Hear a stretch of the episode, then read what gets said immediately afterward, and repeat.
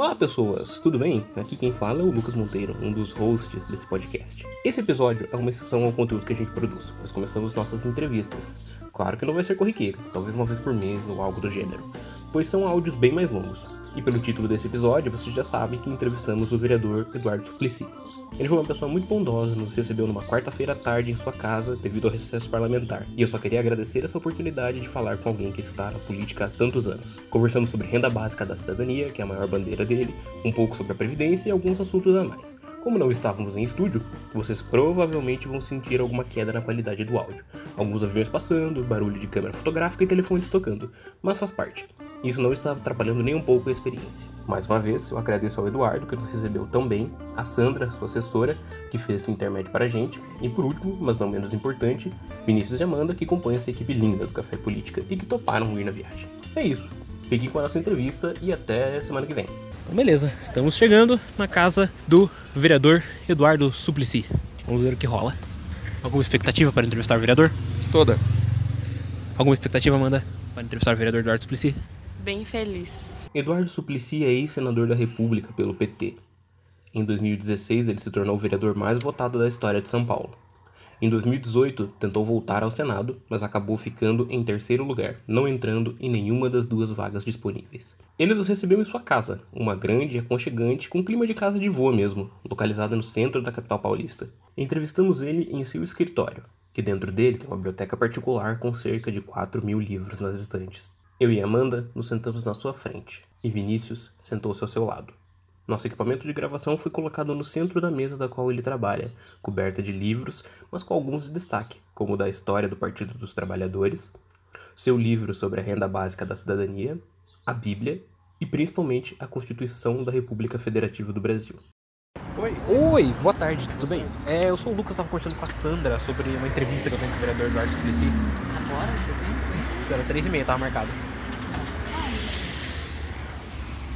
Você entrevista, seu Eduardo. Entre, por favor. Obrigado, com licença. Boa tarde, vereador. Tudo bem? Prazer, Lucas. Suplicy mais uma vez. Prazer. Tudo bem? Prazer, Amanda. Obrigado. Como está? Muito frio por aqui, Suplicy. É, eu estava feliz. Com licença. Com licença. Suplicy, Oi. o senhor fez uma coisa que é meu sonho. Ter uma biblioteca, Uma bela numa biblioteca. uma bela de uma biblioteca. sonho de consumo de todos nós. Aqui tem uns 3 mil livros e ali naquela outra saleta tem uns mil ainda. Caramba. Pronto. Alguma introdução especial? A princípio, só agradecer por o senhor ter concedido um tempo pra gente para falar no nosso podcast. É, e para começar, eu queria, é, antes de a gente entrar no, no, na- no assunto da, mais a fundo da renda básica e das questões políticas do país, eu queria saber é, como o senhor se sente sendo um político tão respeitado pelos próprios políticos e pela população. Como vereador agora, representante do povo, estar atento às, a todos os problemas que têm acontecido em São Paulo. É, e, e continuar a minha batalha pela, pelo aperfeiçoamento da democracia por, e para que haja maior justiça, igualdade, solidariedade e fraternidade entre todos nós brasileiros e sempre batalhando para que isso possa ser feito pelos meios democráticos da não violência. Mas quero dar as boas-vindas a, a vocês, Calaf Palanga, Amanda Monteiro e Vinícius de Paula, por este, por este nosso diálogo. É, a gente sabe que uma das maiores bandeiras do senhor é a renda básica de cidadania. E a gente queria saber como começou. Como, quando o senhor descobriu a, a renda básica, que é renda básica universal, né, o nome mais comum, e começou a se interessar e discutir essa pauta com, na administração pública. Bem, desde a, quando comecei a me interessar por resolver os problemas brasileiros ainda ao observar quando menino, quando adolescente, que havia tamanha desigualdade no Brasil, tantos problemas sociais, estimulado por, ao conhecer as histórias de pessoas como Galileu Galilei, Nicolau Copérnico, de quererem sempre descobrir a verdade, porque é uma, uma coisa humana, eu passei a, a me interessar por saber o que, que era o capitalismo, o socialismo, o marxismo, o comunismo, a, as alternativas todas. Estudei administração de empresas e mas interessado na resolução dos problemas sociais e econômicos, eu fazer o concurso para ser professor de economia na escola onde eu havia estudado de administração de empresas de São Paulo, da Fundação Getúlio Vargas. E aí eu, graças a ter passado no concurso, pude fazer o mestrado e depois o doutoramento na Michigan State University, passando um tempo na Universidade de, Stanford.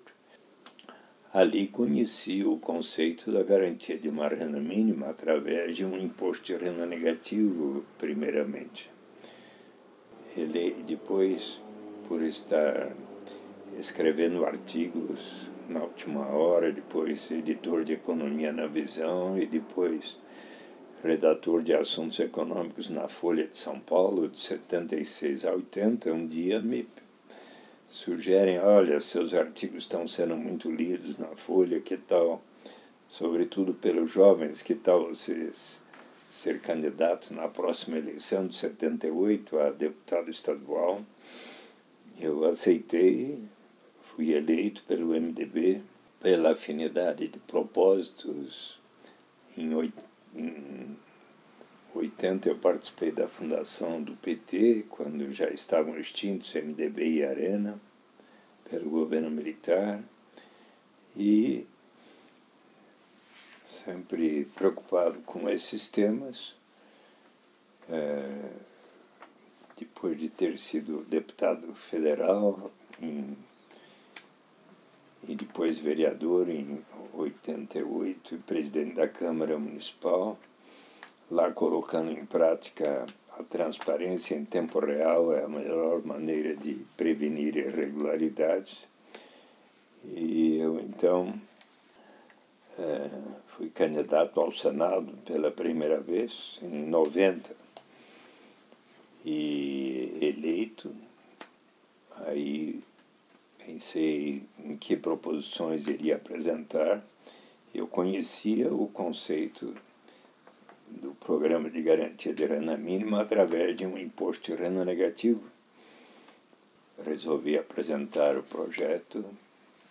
Foi aprovado no Senado em 16 de dezembro de 91, mas do debate a respeito é que surgiram as experiências de programas de renda mínima associados à educação, como o Bolsa Escola, depois o Bolsa Alimentação, o Auxílio Gás, o Cartão Alimentação, do programa Fome Zero, e depois todos unificados e racionalizados no programa Bolsa Família, que em dezembro de 2013 beneficiava 3 milhões e meio de famílias, atualmente cerca de 14 milhões e 300 mil famílias. Mais e mais estudando o tema, eu fiquei persuadido de que melhor ainda seria a instituição de uma renda básica incondicional como um direito incondicional, universal, para todas as pessoas residentes em cada país em cada um dia na Terra. Então, em dezembro de 2001, eu apresentei um novo projeto para instituir uma renda básica incondicional no Brasil como um direito à cidadania e ao apresentar ao relator, o senador Francelino Pereira, ele estudou seriamente a proposta, disse que era uma boa ideia, mas que tal eu aceitar um parágrafo que dizia que será instituído por etapas a critério do Poder Executivo, começando pelos mais necessitados, como o faz o programa Bolsa Família, portanto. E aceitei, graças a este parágrafo, o Senado aprovou por consenso em dezembro de 2002, a Câmara, por consenso, em dezembro de 2003, foi para o presidente Lula sancionar ou não, o ministro da Fazenda, Antônio Palocci, depois de conversar comigo, disse ao presidente como é para ser instituído gradualmente, é factível, pode sancionar, e ele sancionou numa linda cerimônia em 8 de janeiro de 2004, faz 15 anos. Mas deixa eu fazer uma reflexão com vocês. Em março de 2017, a presidenta Dilma, já afastada do governo, estava em Genebra e jornalistas lhe perguntaram: A senhora cometeu algum erro no seu governo? Ah, sim, um erro grave. Pois eu pensei que, provendo isenções fiscais aos empresários, eles iriam realizar investimentos, iria aumentar o, o grau de desenvolvimento do país, o nível de emprego, mas eles acabaram absorvendo aquelas isenções fiscais na forma de lucros. E se você examinar qual foi o total de isenções fiscais, de subsídios fiscais por exemplo, em 2018, correspondeu a algo como 292 bilhões de reais. E o que são as, as isenções de impostos? Normalmente são transferências de renda paga aos que têm mais, não é verdade? Então, se ao invés de fazermos tanta isenção fiscal, viéssemos a pagar até mesmo aos mais ricos uma renda igual para todos, ao mesmo tempo estaríamos provendo uma demanda significativa por bens e serviços para todos, o que estimularia o desenvolvimento econômico. Se as empresas sentissem que há demanda por seus bens e serviços, elas iriam procurar realizar mais investimentos para dar conta de vender a potencialidade existente. Mas então, quais outras vantagens há da renda básica de cidadania em relação a, ao Bolsa Família? Essa é uma pergunta que eu ia fazer para o senhor. Quais são as vantagens? Tipo, qual o caminho que o Bolsa Família é um início, um pontapé inicial para atingir a renda é. básica.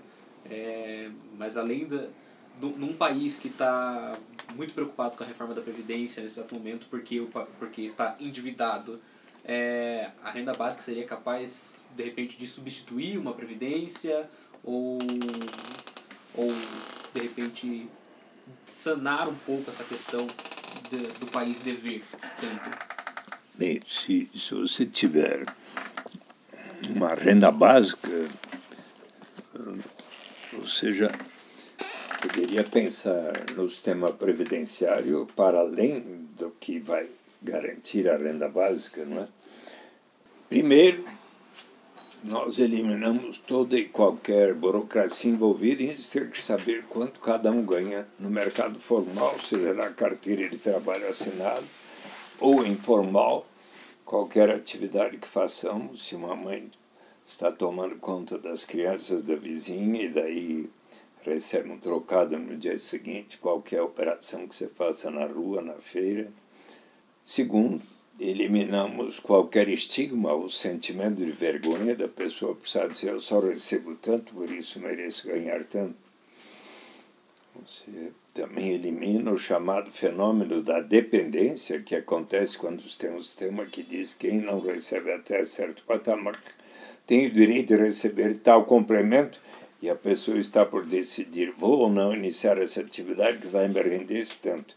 Mas se eu iniciar a receber esse tanto e aí vem o governo e me retira o que eu estava recebendo naquele programa, eu talvez desisto e entro na armadilha da pobreza ou do desemprego, mas se todos iniciarmos da renda básica em diante, sempre haverá o estímulo ao progresso. Ah, mas será que não vai estimular a ociosidade? O que é que vamos fazer com aquelas pessoas que têm uma tendência inarredável à vagabundagem? Pensemos um pouco. Todos nós, seres humanos, mulheres e homens, amamos realizar uma porção de atividades mesmo sem remuneração no mercado. As mães, quando estão amamentando seus nenês, qualquer hora do dia, da noite, da madrugada, com todo amor e carinho.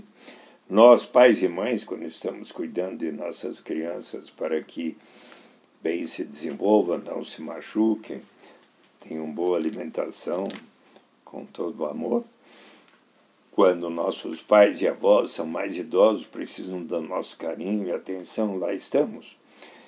Nas associações de bairros, nas igrejas de todas as denominações, nos centros e diretórios acadêmicos, quantos de nós não realizamos uma série de atividades porque nos sentimos úteis?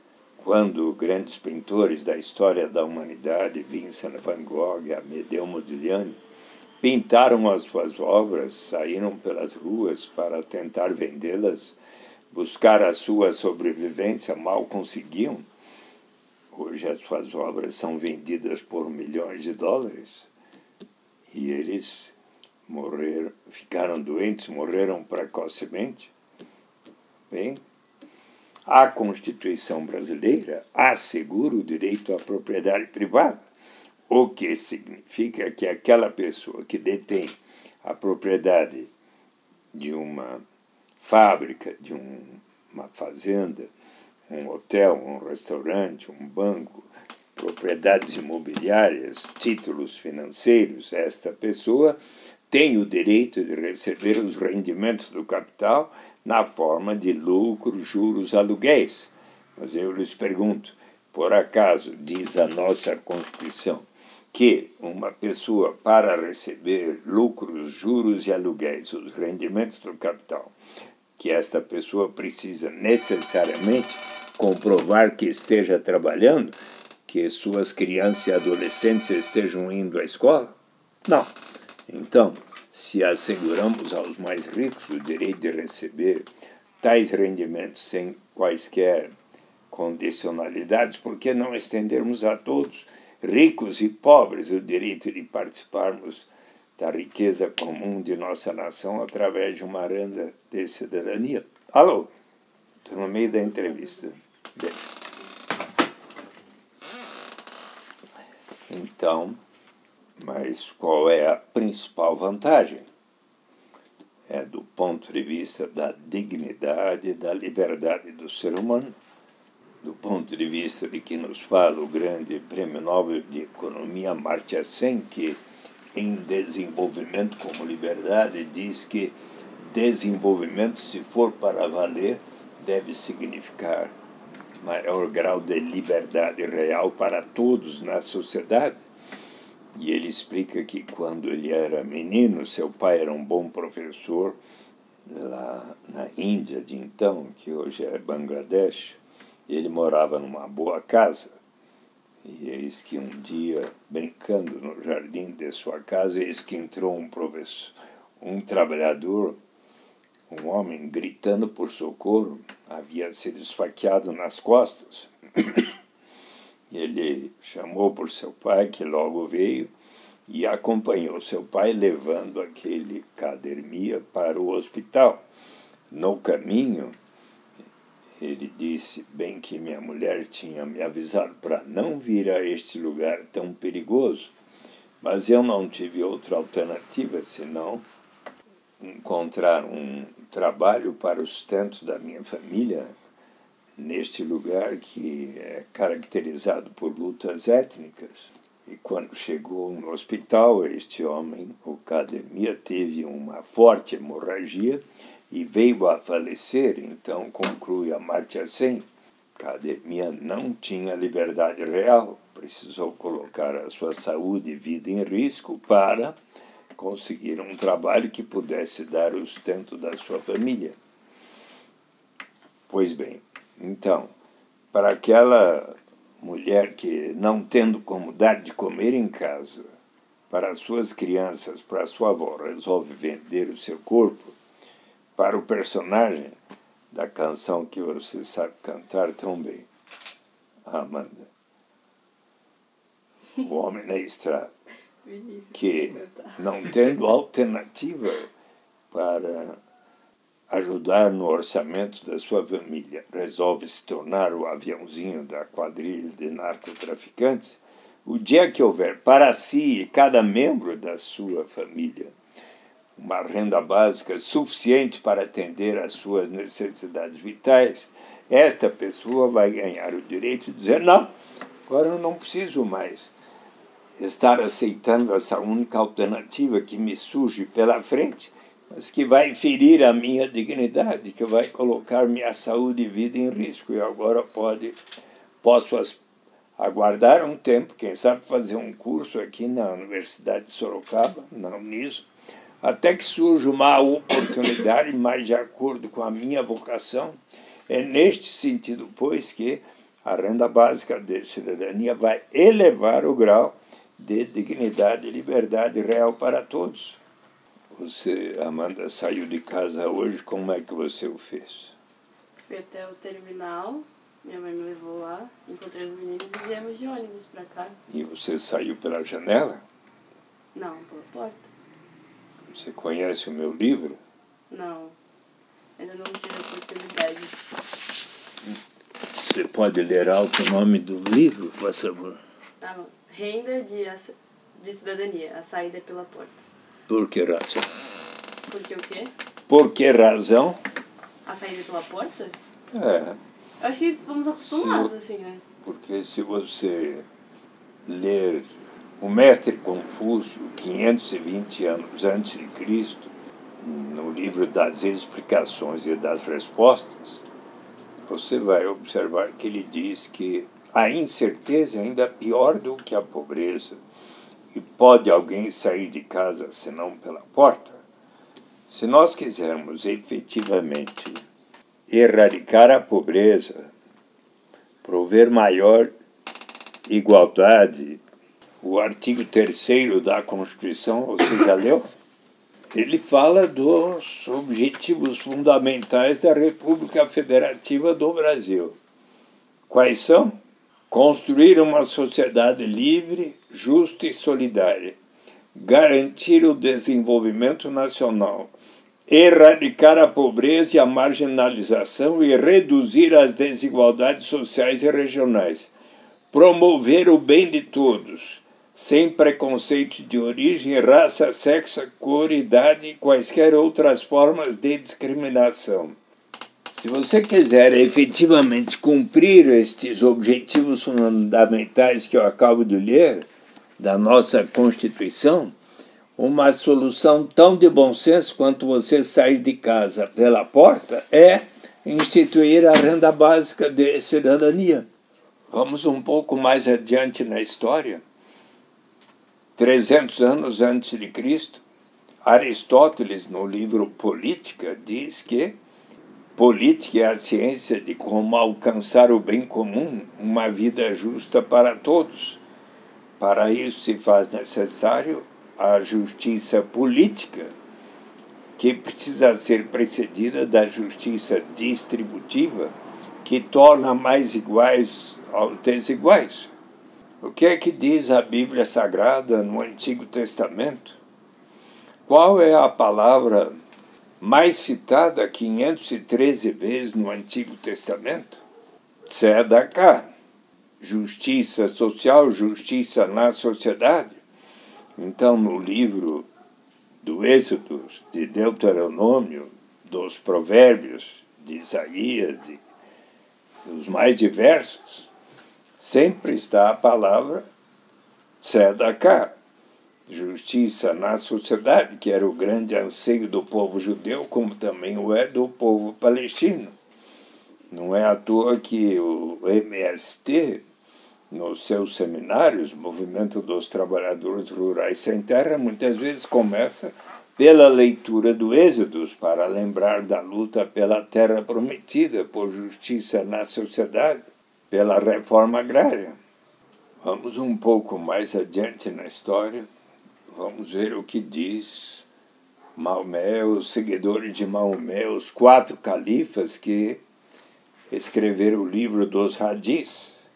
Omar, o segundo deles, toda aquela pessoa que detém um grande patrimônio deve destinar uma parcela deste patrimônio para os que pouco ou nada têm. E se formos olhar o que pensa o budismo, Dalai Lama, em uma ética para um novo milênio, diz que se for para aceitar o consumo tão suntuoso dos mais ricos, nós precisamos antes assegurar a sobrevivência de toda a humanidade. Vamos um pouco mais adiante na história, chegar no século XVI. Vocês conhecem a história de Thomas More. Em 1935, o Papa Pio XI, ao tempo do Papa Pio XI, Thomas More foi canonizado santo pela Igreja Católica. No ano 2000, o Papa João Paulo II proclamou Thomas More como o grande patrono dos políticos e dos governantes. Thomas More viveu no início do século XVI, estudou para ser sacerdote. Sacerdote, estudou direito, filosofia, teologia, mas daí o Henrique VIII, rei da Inglaterra, num tempo que a Inglaterra era super poderosa, dominava o que hoje é América, Índia e tantos outros lugares da África. E então o rei Henrique VIII convidou Thomas More para ir trabalhar na corte. Para lá ele foi, se tornou um homem muito influente, foi presidente da Casa dos Comuns, da House of Commons, foi designado embaixador na Bélgica, em Flandres, onde, inclusive, na Bélgica escreveu um livro muito gostoso de ler, muito importante até hoje, que se chama Utopia. No livro primeiro de Utopia, tem um, diálogo sobre a pena de morte que o presidente precisa conhecer. Eu já mandei meu livro para ver se ele aprende esta lição. Eles estão debatendo que a pena de morte instituída na Inglaterra no início do século XVI não havia contribuído para diminuir a criminalidade violenta, os assaltos, os roubos, os assassinatos. E eis que então o personagem Rafael Itlodeu, Itlodeu, viajante português, Itlodeu significa o contador de histórias, ele diz muito mais eficaz do que infringir estes castigos horríveis. Aqui não tem outra alternativa senão, de primeiro, tornar-se um ladrão para daí ser transformado em cadáver, é você assegurar a sobrevivência das pessoas. E com base nesta reflexão, um amigo de Thomas More, em 1726, escreveu para o prefeito da cidade flamenga de Bruges um tratado de subvenção aos pobres, onde pela primeira vez propõe a garantia de uma renda para os habitantes de Bruges. Podemos ir um pouco mais adiante na história e nos depararmos com o maior ideólogo das revoluções americana e francesa, outro Thomas, Thomas Paine, P-A-I-N-E, que nasceu na Inglaterra em 1734, em Thetford. Mais tarde tornou-se amigo de Benjamin Franklin, aquele que inventou o para-raios. Antes só se usava monóculos, ele os inventou os óculos. E eis que então Benjamin Franklin o persuadiu de ir viver na América. Antes da independência, para lá ele foi como um contador, um como um cobrador de impostos e arguto observador de costumes e de valores, mas eis que ele começou a escrever ensaios que tiveram enorme impacto. O presidente George Washington escreveu para um amigo que nenhum outro ensaio tivera tamanha influência sobre a mente dos norte-americanos para lutarem por sua independência como Common Sense, senso comum, que publicado e distribuído pelas ruas da Filadélfia das 13 colônias, então, em um número formidável para a época, 150 mil exemplares, fizeram com que, seis meses depois, em 4 de julho de 1776, os americanos tivessem proclamado a sua independência. Acontece que, proclamada a independência, Thomas Paine começou a se sentir muito perseguido por suas ideias tão progressistas e ousadas. E então ele resolveu voltar para a Inglaterra, sua terra natal, mas lá chegando, o que aconteceu? Começaram a queimar os seus livros. Imagine este homem responsável pela perda da nossa principal colônia. E então ele resolveu ir para a França e de tal maneira se engajou na luta por liberdade, igualdade e fraternidade que três anos após a Revolução Francesa de 1789, 1779, embora estrangeiro, ele foi eleito constituinte francês em 1782. Então, e 1795 ele escreveu para Parlamento francês Justiça Agrária, que está aqui publicado em, em meu livro. Conferir, por favor. 1795. E neste ensaio de 20 páginas, ele explica que a pobreza é algo que tem a ver com a civilização e a instituição da propriedade privada. Ali na América, onde ele havia estado antes da independência, não conseguiu enxergar tamanha destituição e pobreza como nas vilas e cidades europeias então. Por que razão? Porque na América a propriedade era comum dentre os índios. Mas ele considerava de bom senso que uma pessoa que cultive a terra, realize benfeitorias na terra, possa usufruir do seu trabalho na sua propriedade. Mas era o seu plano que toda pessoa que assim o fizesse destinasse uma parcela de seu rendimento para um fundo que a todos pertenceria, e deste fundo, uma vez acumulado, se pagaria a cada pessoa residente naquele país tanto um capital básico quanto uma renda básica, como um direito inalienável de todos participarem da riqueza comum daquela nação. A ninguém e que lhes foi retirada quando instituída a propriedade privada. Por aí tantas pessoas passaram a debater, né?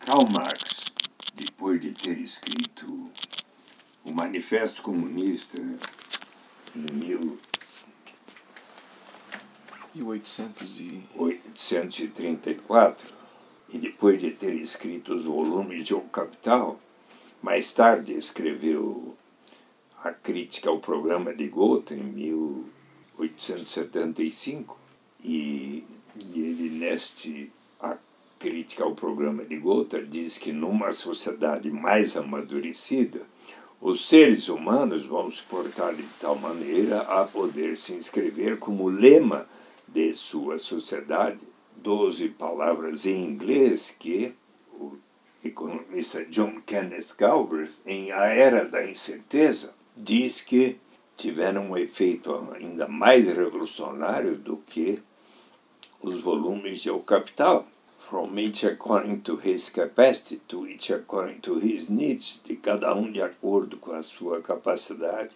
a cada um de acordo com as suas necessidades.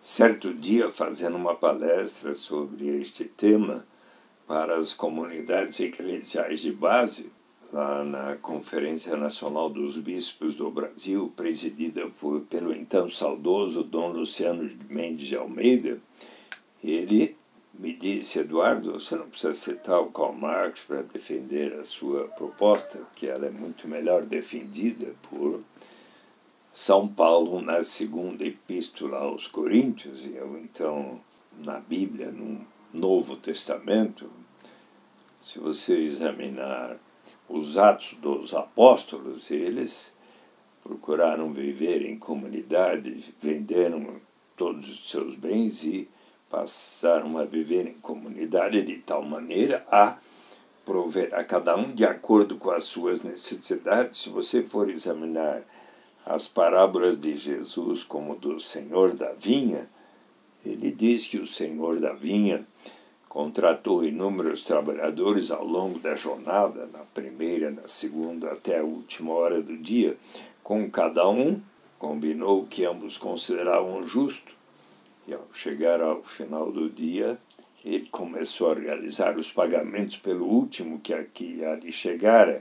E ao pagar ao primeiro, este lhe perguntou: Mas como assim? O senhor está me pagando mesmo que ao último que aqui chegou? E eu trabalhei mais do que ele? Ora, você não percebe que eu estou lhe pagando exatamente o que ambos consideramos justo e aquela e a última pessoa que aqui chegou também precisa receber o necessário para o sustento da sua família. E se formos então olhar o, a segunda epístola de São Paulo aos Coríntios, ele diz que todos nós devemos sempre seguir o exemplo de Jesus, que, em sendo tão poderoso, resolveu se solidarizar e viver dentre os mais pobres, de tal maneira que, conforme está escrito, para que haja justiça, para que haja igualdade, toda aquela pessoa que teve uma safra abundante não tenha de mais, toda aquela pessoa que teve uma safra pequena não tenha de menos. Vamos ao século XX, Bertrand Russell, em Os Caminhos para a Liberdade, uma reflexão sobre o anarquismo, o sindicalismo, o socialismo, os grandes movimentos que abalaram a Europa antes da Segunda Grande Guerra Mundial, ele diz que o meu plano é exatamente esse: que toda pessoa receba o necessário para a sua subsistência, daí para frente cada um vai receber aquilo que conseguir por seu talento, esforço, produtividade, capacidade, etc. Mas a ninguém deve ser negado o mínimo para sua sobrevivência.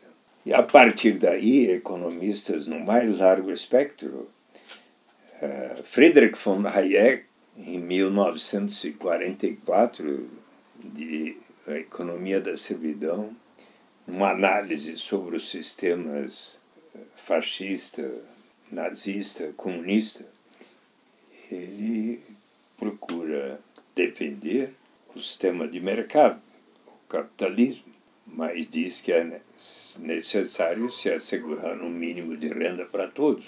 Em 1946, o economista prêmio Nobel de Economia George Stigler escreveu numa análise sobre o salário mínimo que se quisesse uh, resolver o problema do desemprego e da pobreza, mais eficaz do que se ter o salário mínimo seria um imposto de renda negativo que garantiria um mínimo de renda para todos. Milton Friedman defensor do capitalismo em Capitalismo e Liberdade, em 1962, argumenta que o, o sistema econômico mais consistente com a liberdade do ser humano é o capitalismo, que, todavia, não resolve o problema da pobreza. E no capítulo sobre a pobreza, ele diz que, se for para se resolver o problema da pobreza, o instrumento mais eficaz é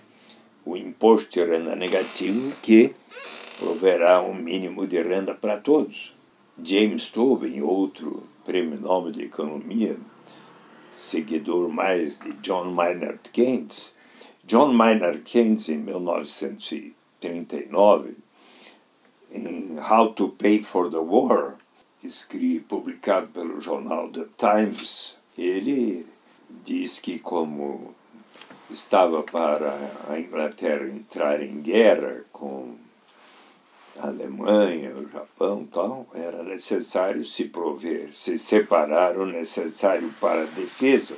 E como durante a guerra iria haver problemas sociais graves, dever-se-ia separar 2% do produto nacional bruto, que era de 5 bilhões de libras esterlinas, portanto, 100 milhões de libras esterlinas, para se garantir uma renda básica para todos. Ali, na Universidade de Cambridge, onde lecionava John Maynard Keynes, também estavam John Robinson, que, numa introdução à teoria do, do emprego, propôs que se pagasse uma libra esterlina a todas as pessoas a cada sábado. O economista James Edward Mead escreveu em 1935 An Outline of Economic Policy for the Labour Government. Nos anos 89, 92 e 95, escreveu uma trilogia sobre a gatotopia. A gatotopia em grego significa um bom lugar. E então ele diz que por um longo tempo esteve em busca de agatotopia, em busca de utopia. Por mais que navegasse, não conseguiu encontrá-la. No caminho de casa, deparou-se com a gatotopia. E ali chegando, observou que era um lugar cujas instituições sociais e arranjos garantiam da melhor maneira possível a realização dos três objetivos que a humanidade e os economistas há tanto procuravam de liberdade no sentido de cada um poder trabalhar no que deseja, escolher e gastar o que recebe no que bem aprouver, de igualdade no sentido de não haver grandes disparidades de renda e de riqueza, e de eficiência no sentido de se alcançar o maior poder aquisitivo possível com os recursos e a tecnologia vigentes. E quais eram os instrumentos? Muita flexibilidade de preços e salários para se obter um melhor, a melhor alocação do recurso e o melhor padrão de vida possível. Muita interação entre trabalhadores e capital, de tal maneira a poder haver, se possível, a contratação de trabalhadores não apenas por salários, mas por participação nos resultados, cotas de participação nos resultados. Mas como se houver flexibilidade de preços e salários, os salários às vezes, e assim como a participação nos lucros puderem diminuir por causa de inundações, enchentes ou secas ou problemas internacionais, golpes de Estado, os mais diversos problemas, guerras, etc. Então, se faz necessário um outro instrumento que é justamente a garantia de uma renda para todos. E ele, no último capítulo, faz uma recomendação que me levou a aceitar a proposta do relator, que seria importante alcançar a renda básica por etapas, porque ele diz que o importante é você caminhar firmemente em direção ao objetivo, porque se você quiser tudo de uma vez só, normalmente aí vem as instabilidades políticas, os golpes de Estado, as guerras, etc. Por isso que eu aceitei aquela proposta de instituir por etapas. Mais e mais, outros economistas e filósofos começaram a examinar que melhor ainda do que a garantia de uma renda mínima através de um imposto de renda negativo, como é que é o, imposto de renda negativo que eu até apresentei em 91? Toda pessoa que não recebesse naquela época 45 mil cruzeiros mensais, que eram do, dois salários mínimos e pouco, passaria a ter o direito de receber 50% da diferença entre aquele patamar e o nível de renda da pessoa. O imposto de renda negativo poderia ser para a família ou para a pessoa adulta. Mas eu, mais e mais, ao estudar o tema, fiquei persuadido de que melhor ainda será quando tivermos a renda básica incondicional igual para todas as pessoas. Muito mais do que em 2001, quando eu apresentei essa proposta, hoje mais e mais, nos mais diversos países do mundo, em todos os continentes, se considera, se debate, se experimenta a renda básica de cidadania. A Finlândia, por dois anos, experimentou pagar 560 euros para dois, duas mil pessoas sorteadas, dentre aqueles que estavam desempregados. Na Holanda, diversas cidades estão experimentando a renda básica. Em Barcelona, em certas regiões de Barcelona, na Espanha, em Grenoble, na França, em algumas cidades da Escócia, na Namíbia, por três anos se fez experiência numa vila de mil pessoas. Eu fui visitar, deu muito certo. O presidente da Namíbia anunciou um programa de erradicação da pobreza até o ano 2025, onde a renda básica terá papel fundamental. Na Índia, no estado de Madhya Pradesh, por três anos, se experimentou nas aldeias uma experiência formidável de renda básica.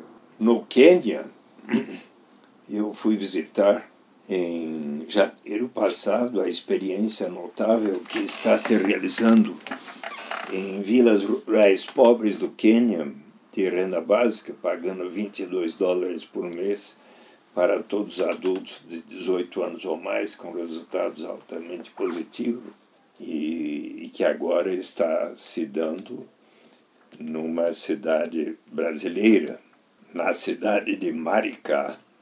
A partir deste mês de julho, um terço da população começará a receber 130 mumbucas ou 130 reais por mês.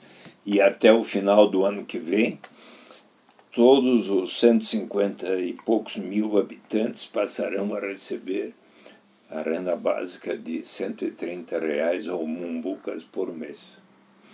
E qual estado é a cidade? Rio Janeiro. No Rio de Janeiro, na costa do Rio de Janeiro. Eles têm a vantagem de receber royalties do pré-sal explorado diante de Maricá. E qual é o lugar do mundo onde se paga um dividendo igual para toda a população já há bastante tempo. No início dos anos 60, o prefeito de uma pequena vila de pescadores chamada Bristol Bay, como existem diversas no Brasil, perdão. Oi? Sim, quem fala? História Isso. da Sim, vila de É pescadores. verdade. Isso. Como tem É, várias conte, no né, Brasil, gente? E então ele disse aos seus concidadãos: vamos cobrar um imposto de 3% sobre o valor da pesca para instituir um fundo que a todos pertencerá. Mas o imposto sou contra, enorme resistência. Demorou três, cinco anos para persuadir a comunidade. Uma vez instituído, deu tão certo que dez anos depois se tornou governador do estado do Alasca. E então disse ele aos seus então 300 mil habitantes, 1976, porque tinha sido encontrado enorme reserva petrolífera na Baía de Prudhoe, ao norte do Alasca. Nós precisamos pensar não apenas na geração presente, mas na vindoura, porque o petróleo, como outros recursos naturais, não é renovável. Vamos separar pelo menos 50 Uh, 25% dos royalties decorrentes da exploração dos recursos naturais para instituir um fundo que a todos pertencerá. E ele quis que todos debatessem e votassem. Sim. 76 mil disseram sim, 38 mil não, 2 para 1 venceu.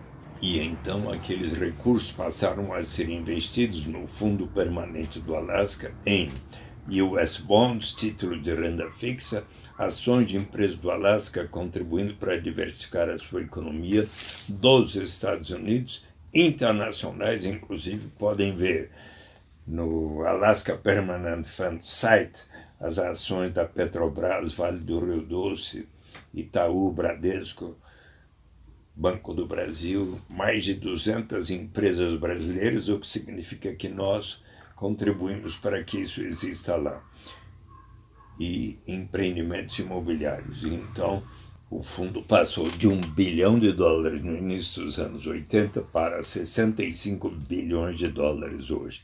Cada pessoa residente no Alasca, desde que há um ano ou mais ali morando, passou a ter o direito de, entre 1 de janeiro e 31 de março, preenche uma, um formulário, uma página só.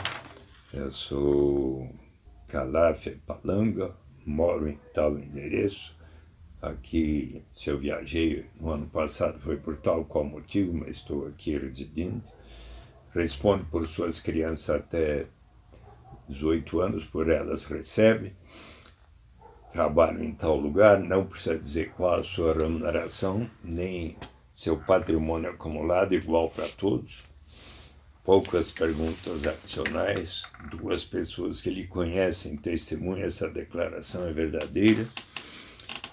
Se você tivesse assim agido entre até 31 de março, no começo de setembro, final aliás, no final de setembro, começo de outubro, por transferência eletrônica na sua conta bancária, ou se preferiu por cheque enviado à sua residência, você teria recebido nos primeiros anos 80 300, 400, 500. Em 2008, quando o preço do petróleo foi lá para cima, o dividendo igual pago a todos os seus, hoje, cerca de 700 mil habitantes, foi da ordem de 3.269 dólares por pessoa, pai, mãe, três crianças, 16.300 dólares para a família, pelo direito de todos partilharem da riqueza do Estado. Consequência, 1980, Alasca, o mais desigual dos 50 estados norte-americanos, hoje o mais igualitário junto com Utah e constitui suicídio político para qualquer liderança do Alasca propor o fim deste sistema. Enfim. Suplicy, em relação à reforma da Previdência hoje, muito se fala que ela atingirá principalmente aos pobres, uhum. cada vez mais. A bancada do PT votou 100% contra esta uhum. reforma qual a visão do senhor em relação às pessoas que é, apoiam a reforma no sentido estando nas camadas sociais mais baixas? Seria, teria sido bom se, para formular a proposta da Previdência, tivesse o governo Bolsonaro ouvido não apenas os setores empresariais e, e banqueiros e tudo, e muito menos os conjunto dos trabalhadores. Vocês viram que todas as centrais sindicais se uniram contra a reforma. Se tivesse havido um, um diálogo de maior profundidade, ouvir as sugestões do. Eu acho que teria sido até uma forma mais democrática, né? Qualquer diferença socioeconômica só se justifica se for em benefício dos que menos têm e de maneira a prover igualdade de oportunidades a todos, que é o terceiro princípio. E o Felipe Vampares, que é a maior autoridade sobre esse tema, explica também em seu livro de como que a renda básica incondicional vai atender melhor que o imposto de renda negativo a garantia de uma renda mínima e os princípios de, de justiça, segundo o filósofo John Rawls. Eu acho que é importante esclarecer bem é, e, e também vai ser importante saber como é que será adotada a reforma tributária que o governo pretende realizar se for um mecanismo tal de proteger aos mais ricos, vai ser muito difícil inclusive para os mais pobres. Vamos encerrar então a entrevista, É, e onde, se as pessoas quiserem encontrar o seu livro, onde elas podem encontrar? A sétima edição do meu livro, que está esgotado, eu vou lhes dar o exemplar, está para sair a. Quer dizer, deve, acredito, ser publicada ainda este ano a oitava edição, mas. E esse aqui eu vou recomendar, que é Renda Básica, é o livro mais completo agora a respeito, que saiu em português no ano passado, com o meu prefácio. Ah, que legal. Renda Básica, Felipe Vampares e Yannick van der Port. Uma proposta radical para uma sociedade livre e economia sã. É isso. Infelizmente a gente esqueceu de gravar o um encerramento para a entrevista. Peço desculpas por isso, meu caro ouvinte. Mas depois disso a entrevista de fato acabou. Eu espero que você tenha gostado de ouvir esse bate-papo e que fique atento, os links com os livros citados estarão disponíveis na descrição deste episódio. Nunca se esqueça de olhar lá. Você pode nos encontrar nos aplicativos de podcast Spotify, Apple Podcasts, Google Podcasts ou qualquer agregador de podcasts. O Café Política fica por aqui e até mais.